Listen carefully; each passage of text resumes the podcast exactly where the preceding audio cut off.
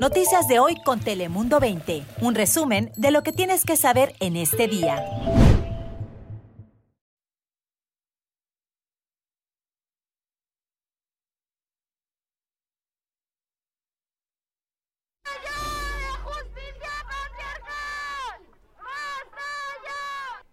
Bajo un solo grito, un clamor, mujeres de todo el mundo celebraron el Día Internacional de la Mujer, muchas protestando por el cese de la violencia y feminicidios, desde Ciudad de México hasta la India, pasando por Washington, Madrid o Londres. Este 8 de marzo, muchas mujeres quisieron alzar sus voces a favor de la igualdad. Bienvenidos a nuestro noticiero digital de Telemundo 20, Noticias de hoy. Yo soy Lice López y aquí encontrará las informaciones más importantes del día, resumidas en pocos minutos. Y en nuestra región binacional, donde también las mujeres se han hecho escuchar, especialmente en Tijuana, la ciudad fronteriza, que es la segunda ciudad con más feminicidios de todo México, por lo que muchas mujeres dijeron basta. Aún teniendo, digamos, pues todas las las evidencias de, de quiénes son eh, los feminicidas, eh, pues vemos precisamente una deficiente actuación de las autoridades. Generalmente predomina la eh, culpabilización de la víctima, poner en duda pues lo que dicen los familiares. Y acaban de escuchar a Melina Amao, catedrática y doctora en estudios culturales con especialidad en género. Ella señala uno de los grandes problemas que azota la ciudad de Tijuana, en donde miles de mujeres salieron a las calles para pedir el cese de la impunidad y que se frenen los casos de feminicidios, desapariciones y muertes de mujeres en todo Baja California. Para muchos investigadores, uno de los grandes problemas es la falta de acción de las autoridades para atajar un problema que sigue en aumento falta mucho para llegar no solo a la equidad de la casa, de, de los lugares de, de labor, pero también en la protección en cuanto a la violencia, Ahí hablaba la profesora Amanda Peterson, especialista en problemas de género y violencia. Afirma que durante la pandemia el esfuerzo de las mujeres se convirtió en un tema invisible para muchos. Y fíjese en este dato bastante interesante del Centro de Estadísticas Laborales. Tan solo en el mes de enero de 2021, en Estados Unidos, hasta 150 mil mujeres tuvieron que dejar sus trabajos para dedicarse a las labores del hogar. Además, expertos señalan que tras abandonar sus trabajos, las mujeres les puede llevar años volver al nivel en el que estaban. Un dato preocupante por el que seguir luchando por la justicia e igualdad. Y no descansa la búsqueda de Maya Milet, la madre de Chula Vista, que desapareció el pasado 7 de enero y se cumplen dos meses sin noticias de ella. Por ello, más de 100 personas se concentraron en el Parque Comunitario de Chulavista para pedir su regreso. Entre los simpatizantes había familiares y amigas de la desaparecida, pero también personas que tras conocer la historia se acercaron para mostrar su apoyo a sus seres queridos. Admirable esta lucha de todas estas personas por seguir buscando a Maya. Ojalá tengan éxito. Y tenemos que contarle lo último sobre el trágico accidente de Hallville, que siguen hospitalizados varios de los heridos que sobrevivieron a este accidente. Uno de ellos es José Eduardo Martínez González, un guerrerense de apenas 16 años de edad con quien pudimos hablar. Cuando entramos a... para acá Estados Unidos, entramos en carro y ya agarramos la carretera, la normal, la de cuatro carriles ya de ahí ya no me acuerdo de nada. Y ahí escuchan al menor que ha tenido que ser intervenido de cirugía en una pierna y ha sufrido varios coágulos. Pese a la gravedad, su condición es favorable y se espera que pronto pueda salir del hospital. Su madre llegó a San Diego procedente de México a través de una visa humanitaria de 30 días para visitar a su hijo, pero todavía no ha podido ingresar al hospital a verlo. La intención de su madre es no solo extender su visa humanitaria para estar más tiempo con su ser querido, sino encontrar la manera de poder construir su vida en este este país. Y en Washington se prevé que Joe Biden firme el proyecto de ley de estímulo económico antes del 14 de marzo. Esta ayuda será de 1.9 billones de dólares. El paquete incluirá cheques de 1.400 dólares para aquellos que ganen menos de 75 mil dólares anuales.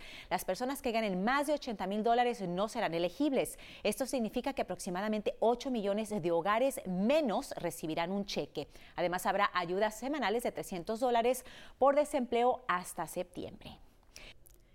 Ahora pasamos contigo, Ana Cristina, para conocer las temperaturas del día de hoy. ¿Qué tal, Lizeth? Hoy tenemos temperaturas agradables, algo fresco en los 60 durante gran porción de este día, nublado por la mañana y después veremos el sol y la nubosidad regresará durante la tarde-noche con el cruce de un frente frío que va a generar fuertes vientos al este de la región y también lluvia y nieve desde esta noche y madrugada del miércoles. El miércoles, lluvia, tormentas, más nieve para las montañas y el jueves la precipitación continuaría. Así que ahora sí los invito a que nos acompañen en los noticieros con ese pronóstico actualizado de esa tormenta invernal que va a generar incluso más de un pie de nieve en nuestras montañas. Así que los espero. Ahora paso contigo, que es cabezas que nos tienes.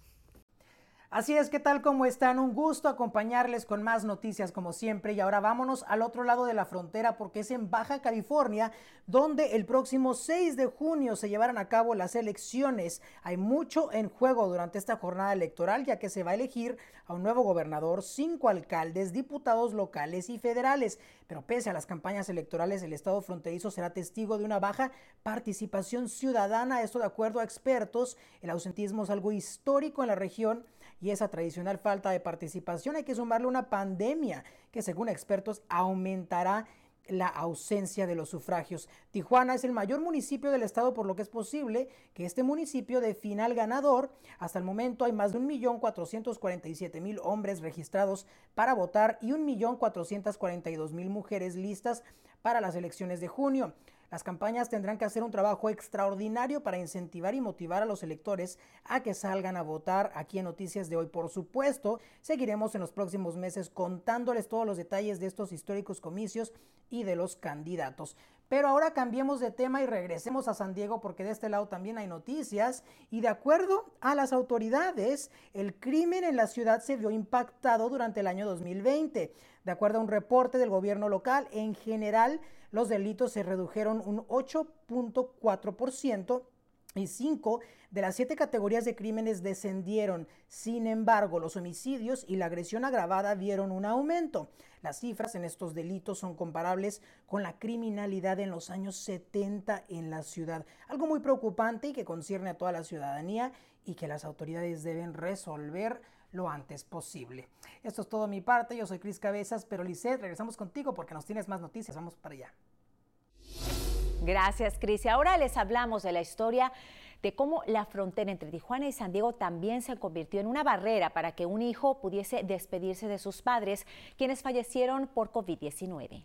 Yo no sé cuándo fue la última vez que los abracé o que me tomé una foto con ellos. Una impotencia, la verdad, cuando estaban bajando a mi papá, a mi mamá, no dejaba de llorar. O sea que no lo podía creer que ya no los iba a ver jamás. Y esa es la impotencia de Isaac Rivera, que perdió a sus padres por el coronavirus en apenas 18 días.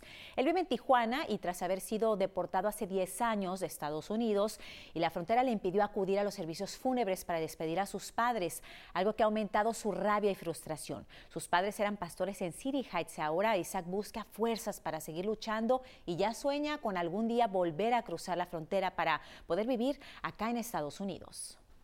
Muchísima responsabilidad porque tenemos que seguir con los protocolos al 100%, o sea, eso no hay duda, aunque ya vayan a abrir bares y demás.